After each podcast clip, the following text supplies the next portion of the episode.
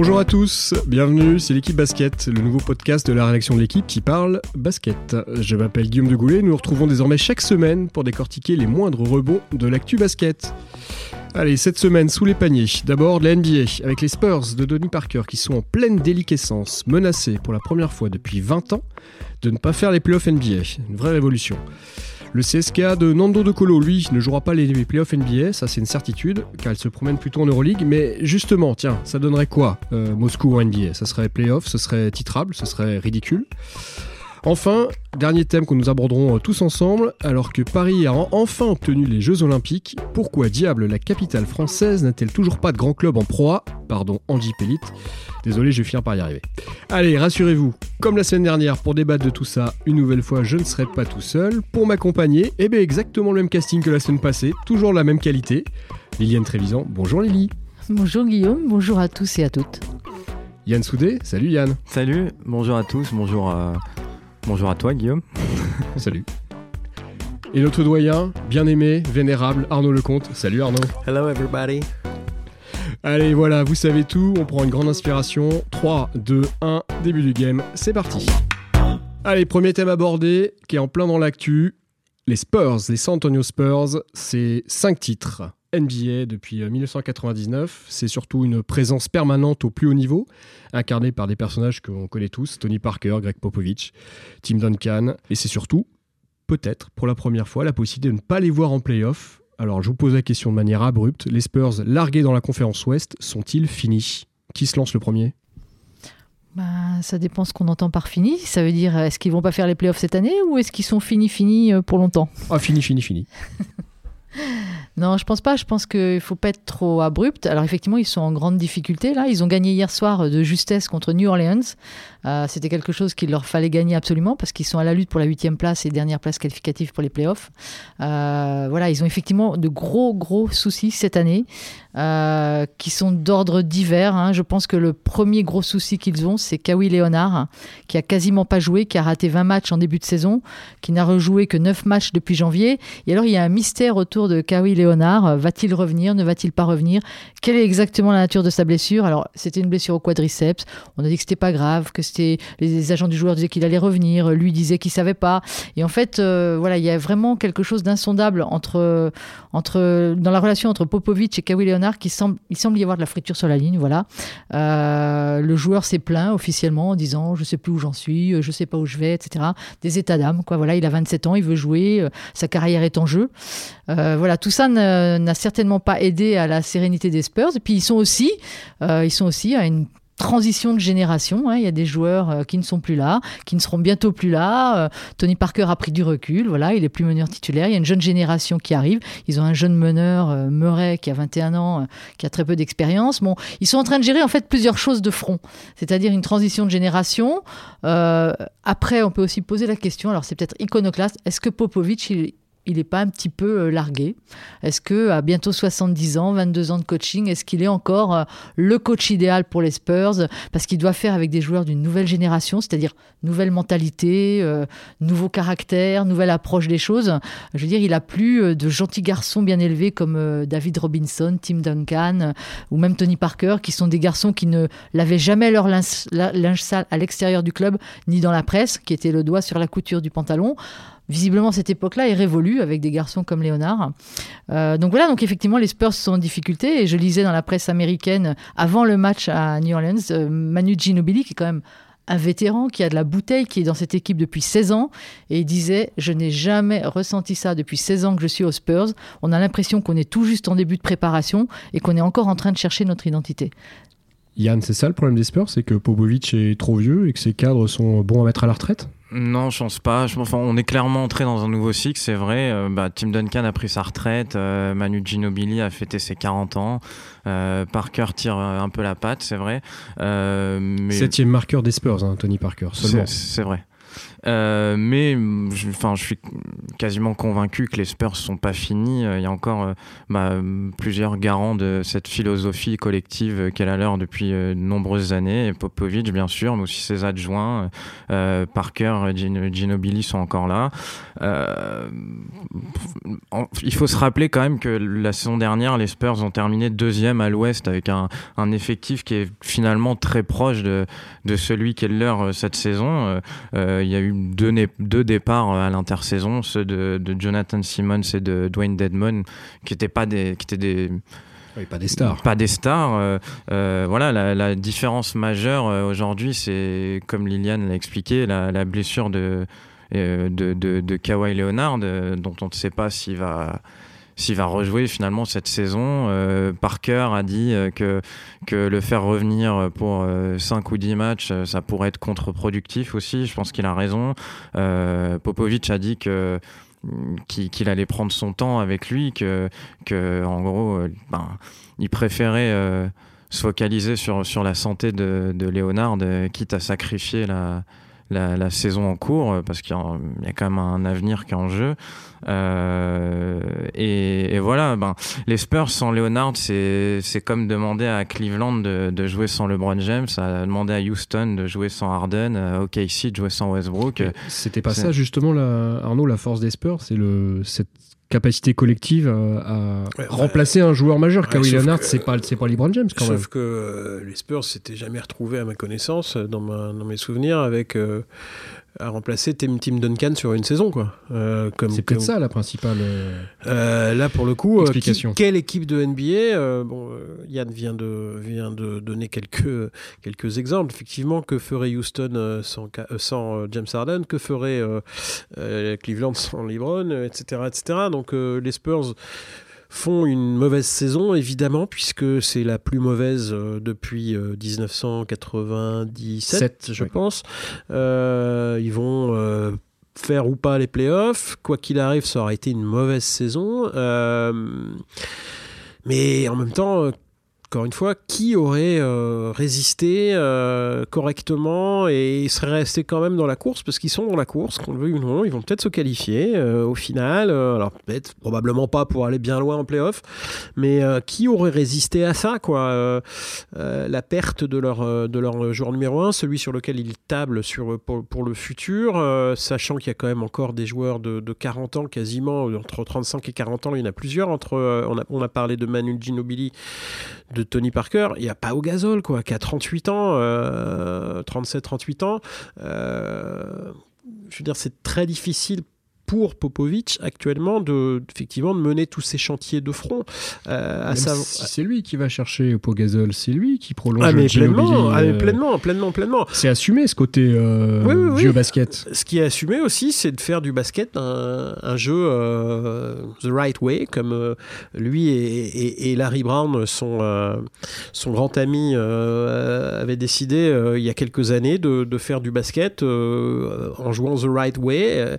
je crois que c'est pour ça qu'il est allé chercher ces joueurs-là aussi. Hein. Il a été allé, rappelez-vous, euh, Boris Dio a fait un séjour à, San Antonio. Euh, Pau Gasol, c'est également l'exemple parfait du jeu académique euh, que l'on que l'on prête à, Greg Popovich. Donc je crois qu'il est resté fidèle, enfin droit dans ses bottes, fidèle à son à son jeu aussi.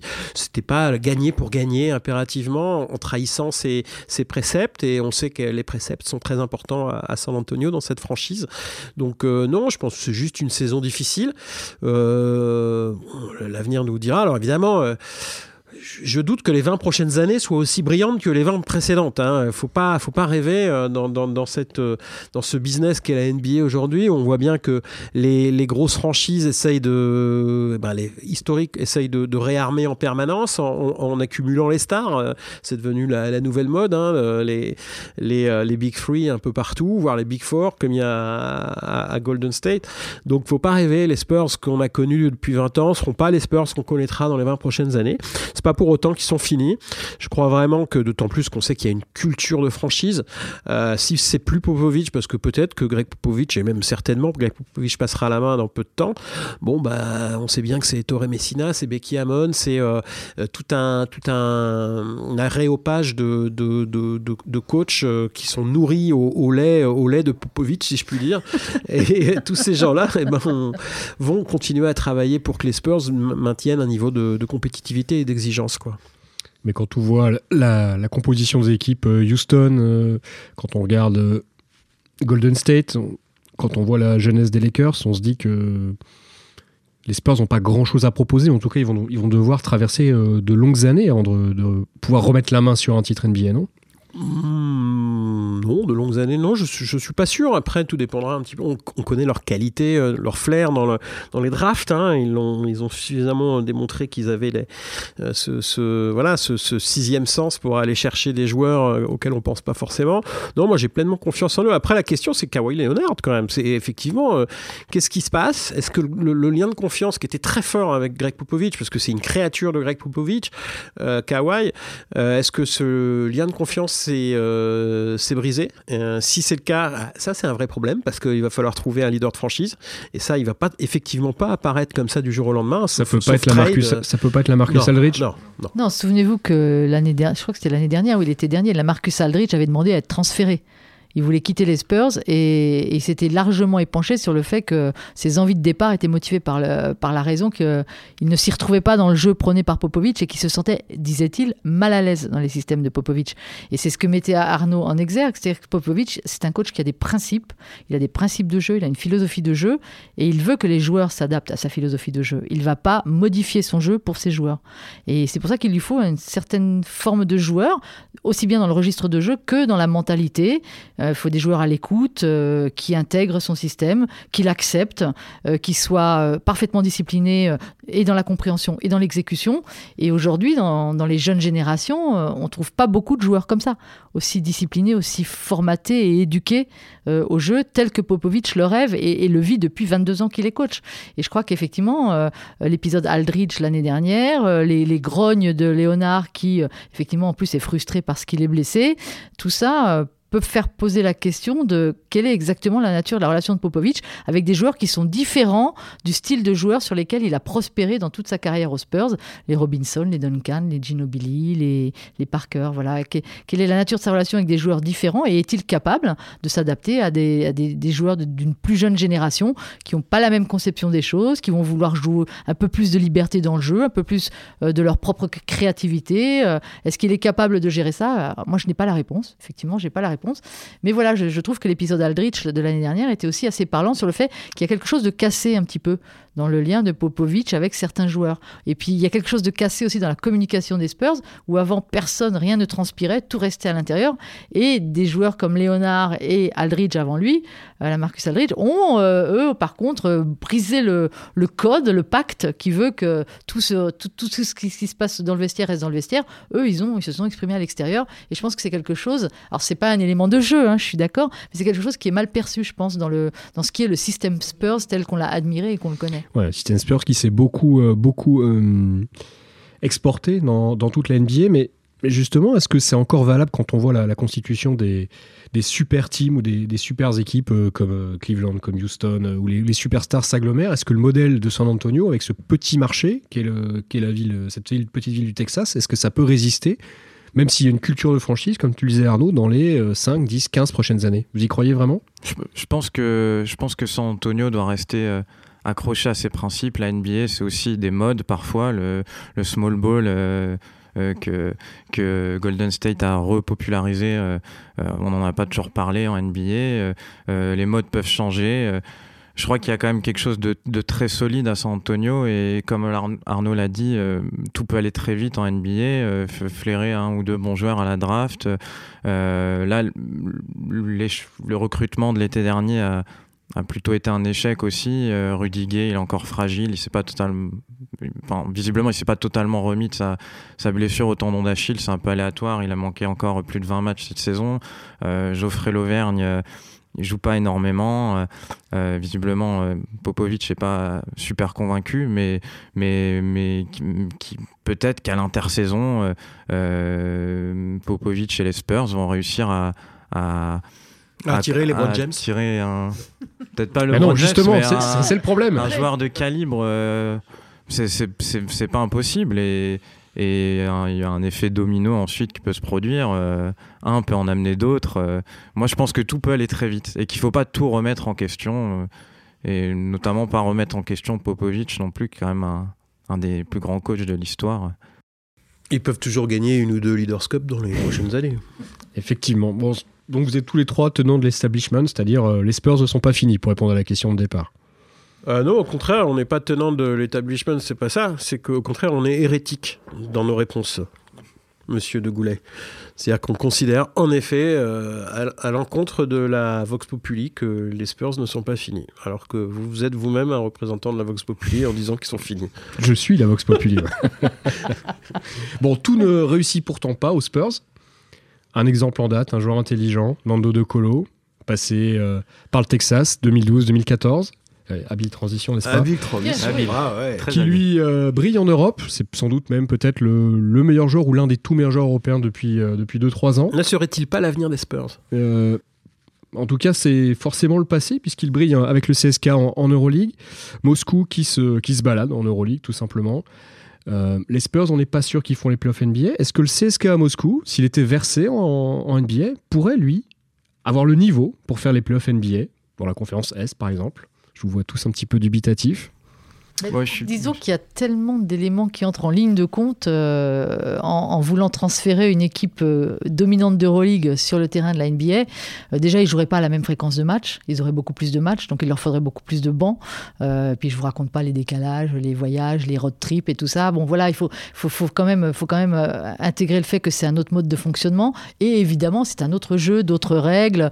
Est-ce que Nando de Colo serait plus à l'aise derrière la ligne à 3 points à 7 m 23 qu'à 6,75 et, les shooters du CSK aussi, je ne sais pas. Euh, est-ce qu'ils pourraient gérer ça euh, Voilà. Après, il y, a eu de, tout, de tout temps depuis que la NBA existe, il y a eu des confrontations euh, équipe NBA, club européen, dont le bilan global tourne évidemment largement à l'avantage des équipes NBA. mais j'ai potassé mes petites archives ah. et le CSK à Moscou, qui a joué 9 matchs contre des clubs NBA, en a quand même gagné 3. Ils en ont gagné 3. Alors évidemment, c'est c'est pas. Euh, enfin bon, c'est quand même de vraies franchises NBA puisque c'était les Clippers en 2006, euh, Cleveland, Cleveland 87-90 en 2010 et euh, leur dernière victoire, c'est contre Minnesota après prolongation, 106-108. Et ça, c'était la plus récente, c'est en octobre 2013. Au Groenland. voilà. Ça reste des matchs de pré-saison quand même. Ça reste des matchs de pré-saison, mais bon, voilà. Les effectifs sont pas faits. Effectivement, on connaît tous euh, l'état, l'état des équipes NBA en pré-saison. Euh, voilà. Après, effectivement, le jeu est fondamentalement différent, on le sait. les principes du jeu Euroleague qui sont quand même plus basés sur la recherche collective, les aides défensives, tout ça. Est-ce que ça peut s'exporter facilement en NBA au vu des règles actuelles euh, c'est pas c'est pas évident. Enfin, je veux dire, il y a vraiment beaucoup de paramètres à prendre en ligne de compte. Il n'y a pas que le talent individuel des joueurs, puisque au sein du CSKA à Moscou, on a des joueurs qui ont joué à NBA, mais qui n'y ont pas fait de carrière. Quoi. Je veux dire, euh, Guillaume a parlé de De Colo, il y a Sergio Rodriguez, il y a Corey Higgins, il y a Victor Kriapa, et il y a le dénommé très joliment Othello Hunter, qui a joué à Atlanta euh, pendant une saison et demie. Euh, voilà, est-ce que ça, ça fait une équipe NBA dans le contexte d'un championnat où il y a 82 matchs à jouer? Je ne sais pas si c'est vraiment exportable comme ça. Alors on peut rêver, hein, mais virtuellement, euh, oui, ils pourraient jouer des matchs, c'est sûr. Mais est-ce qu'ils iraient en playoff C'est beaucoup moins sûr. Ouais, même si aujourd'hui, quand on additionne euh, les matchs de VTB League, les matchs de Coupe de Russie, euh, les 30 matchs de la saison régulière de l'Euroleague, les quarts de finale, le Final Four, on n'est pas si loin des 80 matchs de saison régulière. Oui, mais des, déplacements quand même moins fatigants. Non, en imaginant enfin, euh, s'il y a une équipe qui fait des déplacements lourds en Euroleague, c'est bien, et, en VTB League. Et en VTB League, c'est bien Moscou justement, donc ils sont plutôt, comment dire, used, voilà, en anglais, voilà, qui sont habitués, voilà, pardon, à, à l'Euroleague, à le au décalage horaire, au, déplacement un peu compliqué à gérer, tout ça. Donc il y a, je pense que s'il y a bien une équipe en Europe susceptible de s'adapter assez vite au modèle NBA, c'est bien Moscou. Euh, D'autant plus que l'Euroleague ces dernières années a donc, euh, comme vous le savez, euh, accru considérablement le nombre de matchs. Euh, donc aujourd'hui, la saison régulière d'Euroleague, c'est 30 matchs.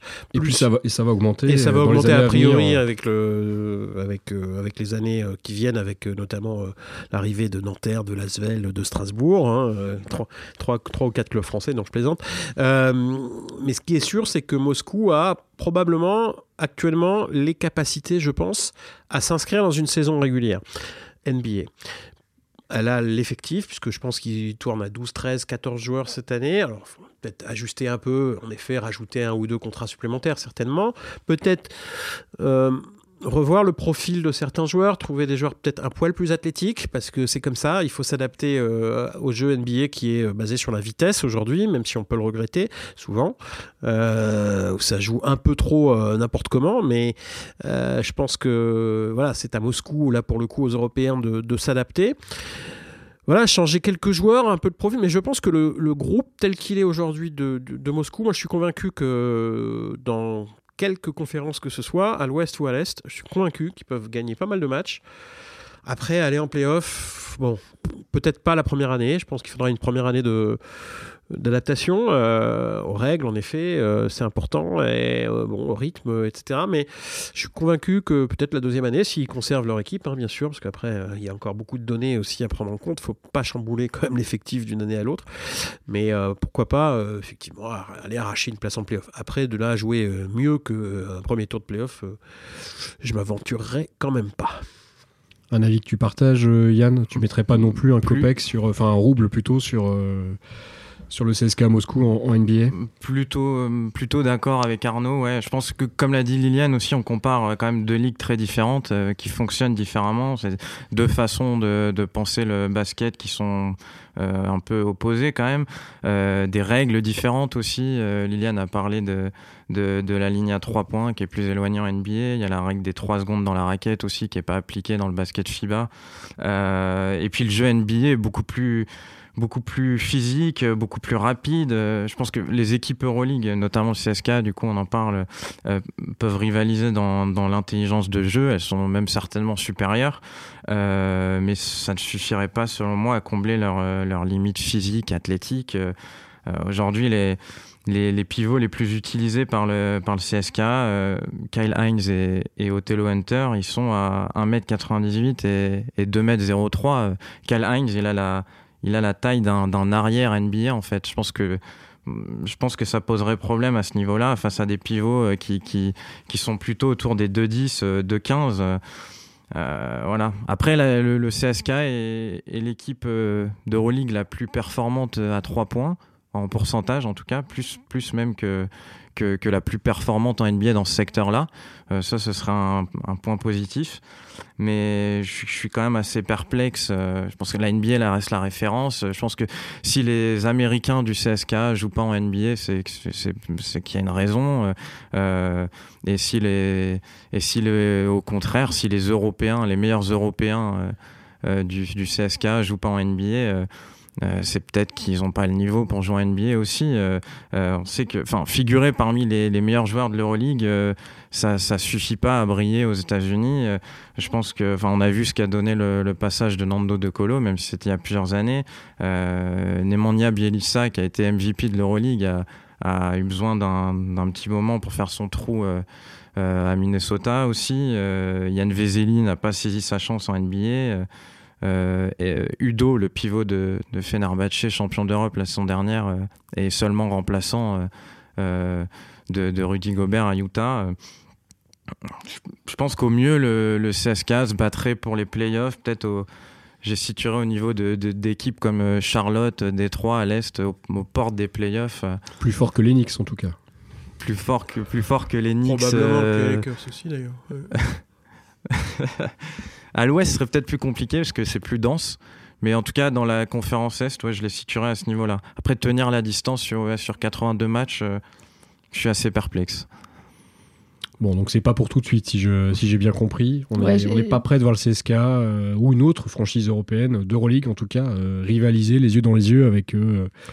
Non, mais Peut-être pas le champion je crois- mais je crois Ah, que- non, mais la, la question se pose pas comme ça, quoi. On discute pas sur euh, Moscou peut-il être euh, dans la course au titre NBA. La question, c'est est-ce qu'ils peuvent espérer un peu mieux que, que participer à la saison régulière. Voilà. Euh, là, je- oui, c'est compliqué. C'est très clairement Je compliqué. pense Il faut. qu'on on sous-estime l'impact terrifiant physique et athlétique de la NBA par rapport à des joueurs russes, effectivement, qui ont Oui, beau être internationaux, mais qui ne pourraient pas avancer euh, deux mètres euh, devant l'impact physique. Euh, non, N'exagérons c'est- rien. Mais Non, non, non, non, c'est un, peu la- c'est un peu le problème. Alors l'intelligence de jeu, elle est là. L'homme de Colo le doit QI pouvoir basket, avancer il est quand là. même dans le contexte NBA. Bah, doit il n'a pouvoir pas beaucoup avancé quand il était à San Antonio. hein. Il s'est Ouais, retrouvé plus jouait- souvent en, ligue de développement. Bah joue- oui, mais il jouait pas pour une bonne raison. on l'exemple de Teodosic, bon, qui est malheureusement qui est blessé, il y a des mais tas de joueurs. Il a fait un bon euh, début. Il y a des tas de joueurs d'Euroleague qui ont le niveau de, de Oui. De Colo et qui se baladent en NBA, enfin qui sont très bons en NBA. Mais là, je parle des joueurs russes, les joueurs russes qui font euh, de l'ossature de à Moscou. Moscou. Il y a Bah très si, peu. il y en a quelques-uns quand même. Il y en a Bah, des intérieurs, mais il n'y a pas d'extérieur. Oui, Donc, mais il y a quand euh, même des joueurs russes et ces joueurs, ces russes-là, médiane. il faudrait qu'ils puissent s'exprimer en NBA et, et ils n'ont pas de Kirilenko, ils n'ont pas de Mozgov, ils n'ont pas de Shved, ils ont de très bons joueurs russes internationaux, mais qui auraient beaucoup de mal, je pense, à, à subir euh, 82 matchs de défis physiques, euh, de jeu qui quand même plus c'est plus du jeu de 1 contre 1. Euh, les aides défensives, les défenseurs sont très à la peine en NBA puisque le, le règlement fait tout pour avantager les attaquants. Donc, euh, je veux dire, ce serait très compliqué pour des mecs moins athlétiques, moins physiques, avec des règles qui les avantagent pas, d'arriver à, à être très performants dans un contexte euh, comme celui de la NBA. Bon, en tout cas, je sais pas si on verra un jour Nando De Colo briller en NBA ou face aux équipes NBA. On a à peu près autant de chances de le revoir en NBA que de le voir à Paris, sauf peut-être pour En les... Jeep Elite. Ouais, non, j'allais dire pour les Jeux de, Paris 2024, même s'il aura euh, 37 ans, parce que Jeep Elite, effectivement, ça risque d'être euh, fort compliqué. C'est le troisième thème qu'on va aborder ensemble. C'est est-ce que c'est bien crédible? Est-ce que c'est bien logique euh, de voir le vide total euh, laissé par le, basket parisien? Ça fait euh, 20 ans. euh, depuis le, dernier titre hein, d'un club à Paris, que le basket parisien euh, change de nom, change de projet, change de joueur, d'entraîneur, euh, pour arriver aujourd'hui à, un néant total, puisque le, dernier club qui s'appelait euh, Paris-Levallois ne s'appelle plus désormais depuis cette saison que, que Levallois. Pourquoi en est-on arrivé là Et surtout, pourquoi n'y a-t-il aucun club parisien euh, de basket crédible? C'est quoi le problème avec le basket à Paris? Euh, Parce que ici, c'est Paris. Voilà, c'est Paris. Euh, il y a une énorme offre concurrentielle déjà sur le sport, sur les spectacles, sur tout ce qui consiste à attirer des gens dans une enceinte. Euh, voilà. il, y a du, et il y a du volet, il y a du hand, il y a du rugby, Oui. il y a du foot, voilà, il y a, du twirling bâton. Pourquoi il n'y a pas de basket? Il n'y a pas de basket parce que visiblement c'est un sport qui n'a jamais su s'installer. Pourtant, ils ont eu leur chance, comme l'avait rappelé euh, Arnaud. Il y a eu un- une équipe de Paris qui a été championne de France, qui avait une grosse équipe, qui avait un coach européen, qui était Bozidar Malchkovic, qui fut champion d'Europe avec Limoges. Il y avait des joueurs euh, NBA ou ex-NBA. Il y avait notamment le dénommé J.R. Reed, qui n'était pas le premier venu. Donc il y a eu vraiment un engouement autour de cette équipe. Elle a été championne de France. Euh, elle avait à réussir à tirer des stars et tout ça est retombé mais l'année d'après ou, deux ans après. Et euh, lorsque je travaillais pour un très célèbre magazine de basket, il y a une trentaine d'années, j'avais fait un, un papier pour expliquer pourquoi le basket à Paris ne marchait pas. Je pense que je peux reprendre le même papier aujourd'hui et changer les noms, et on est au même constat. On est au même constat. Mais après, voilà, bah, aujourd'hui, euh, on a la proximité des JO qui s'annonce, euh, qui va peut-être servir de levier pour déclencher un- une prise de conscience et, peut-être des investissements, etc. Mais euh, le Paris, déjà, c'est extrêmement concurrentiel. Et puis, pour moi, Paris, c'est une ville de foot avant toute chose. Je pense que le PSG bouffe beaucoup de choses au niveau intérêt, médias, pouvoir d'attractivité. voilà. Et après, ils ont eu leur chance. Ils ont eu leur chance, mais ils n'ont jamais trouvé ni les dirigeants, ni les investisseurs et ni les structures, puisqu'évidemment, le problème de salle, il est valable pour Paris euh, et ailleurs. Euh, On ne peut pas effectivement être résident dans une salle euh, de 15 000 places, c'est pas facile. À Paris, il n'y a pas beaucoup de salles. voilà, il y a des problèmes de structure. Donc tout ça fait qu'il y a, il y a toujours eu un problème de basket à Paris, même si à une époque, le basket parisien a été dominant, il a été titré, il a attiré des stars, mais on n'a pas réussi à embrayer derrière. Voilà, il y a eu une inertie totale. Et, euh, alors évidemment, il y a le côté euh, très politique, c'est compliqué à Paris, il y a des rivalités, euh, il, faut, il faut être calé politiquement pour pouvoir activer certains leviers, etc. Bon voilà, mais tout ce que je constate, c'est qu'effectivement, les choses n'avancent pas beaucoup. Le basket, est, oui, le basket est maudit, Yann, à, Paris. Je, crois que la multiplicité des projets aussi n'aide pas à y voir très, très clair en ce moment. On, a, on, parle beaucoup du Paris Basket Avenir qui est en N2 aujourd'hui, euh, qui devrait être euh, s'installer dans la, future euh, arena. qu'on aura porte de la Chapelle, qui a recruté deux anciens pros, Mamoutou Diarra et Victor Samnik. Et, et qui est en relation euh, étroite apparemment avec l'investisseur américain David Kahn, un, ancien dirigeant des Minnesota Timberwolves en NBA. Euh, on a Sergi Pontoise aussi avec Amarassi, on a Tremblay euh, avec son, son Colisée de, de 10 000 places en 2021. Euh, on parle de Vanves aussi, je crois. Euh, c'est positif de constater euh, cette effervescence-là. et à la fois, c'est dommage, je trouve, de ne pas unir ses forces. Nanterre et Levallois auraient pu le faire peut-être, mais a priori, le, projet de rapprochement entre les deux clubs a été refusé par, bah, par celui de Haute-Seine, justement. Nanterre avait sans doute de bonnes raisons de, de, bah, de, de, dire non. J'ai pas, pas assez d'informations là-dessus pour porter un jugement, mais je pense que ça, m'aurait semblé être une bonne idée pour, euh, pour développer rapidement un grand club à Paris, euh, euh, d'autant que bah, Nanterre, Nanterre pourrait être ce club selon moi. Nanterre a une légitimité sportive, une base solide, on part, on part pas de zéro. Mais on n'est pas à Paris. et puis surtout, il n'y a pas de salle. Quoi. Moi, je veux bien tout ce qu'on veut. Mais tant qu'il n'y aura pas une salle un peu sérieuse, on fera rien à Paris. Et ça fait 25 ans, 30 ans que je suis euh, le basket parisien euh, au jour le jour quasiment. L'évidence grise même du, basket parisien. On peut le dire. Il n'y a jamais eu de projet de salle euh, jusqu'à jusqu'au mois de décembre, là, quand on a, ou fin novembre, quand on a appris que, enfin, mais il a fallu euh, obtenir euh, les Jeux Olympiques et combien de défaites euh, dans les candidatures jusqu'ici pour qu'enfin on se décide à investir dans une salle de basket qui sera construite probablement, donc porte de la chapelle. Et enfin, on va pouvoir, parce qu'on a toujours, le, gros, le gros raté, ça a été toujours de se dire tiens, on va d'abord faire un club, puis pour la salle, on verra. Mais non, il fallait d'abord faire la salle et après, on met un club dedans. Mais il faut déjà avoir euh, le l'outil pour pouvoir développer quelque chose. Sinon, euh, on développe dans le vide.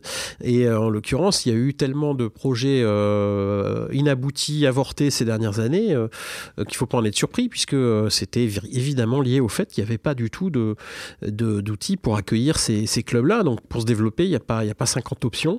Il faut une belle salle. Donc voilà, là, il y a un petit espoir. Euh, je ne suis pas certain que euh, bah, euh, je verrai un grand club parisien avant la, fin de mes jours. Mais ce qui est sûr, c'est que toutes les erreurs qui ont pu être commises, il euh, ne bah, faut pas être surpris. quoi. Euh, c'est aussi parce que les gens euh, avaient une vision à court terme. Il n'y a eu que des échecs. voilà. Donc je pense que même Nanterre, même Levallois aujourd'hui, tant qu'il n'y aura pas de salle, ils ne pourront pas rêver à se développer beaucoup. Quoi. Nanterre, on a parlé tout, à l'heure de la, de la U Arena. non, c'était la semaine d'avant qu'on avait parlé de la U Arena et effectivement... effectivement, ça ne, ça ne c'est pas pour autant que Nanterre va euh, se développer de manière délirante parce qu'ils ont joué un match à la U Arena. On sait très bien qu'il faudrait en être résident et que pour aujourd'hui, c'est pas imaginable que le basket nantérien soit résident de la U Arena. Donc voilà, donc euh, on peut avoir tous les plus beaux projets du monde, s'il n'y a pas de salle, on n'y arrivera pas. D'un mot, à contrario, à euh, contrario, s'il n'y a pas de salle, on n'y arrivera pas. Mais il faut pas, il faut éviter aussi le projet qui consiste à créer une salle artificiellement avec un club qui n'a pas de légitimité sportive et qui, n'existe pas ou qui, qui, est au 36e niveau du championnat de France. Il faut trouver le, le projet crédible structurellement et sportivement, et c'est pas facile. D'un mot pour conclure, je vais vous demander de dire oui ou non, tout simplement. Non. Merci Arnaud, c'est brillant. Oui Guillaume. Euh, un grand club à Paris d'ici euh, d'ici 5 ans oui ou non, Liliane Non. Yann Non plus. Arnaud Oui. Merci à tous les trois. Liliane, Yann, Arnaud. À très bientôt la semaine prochaine. À très bientôt, merci. À bientôt.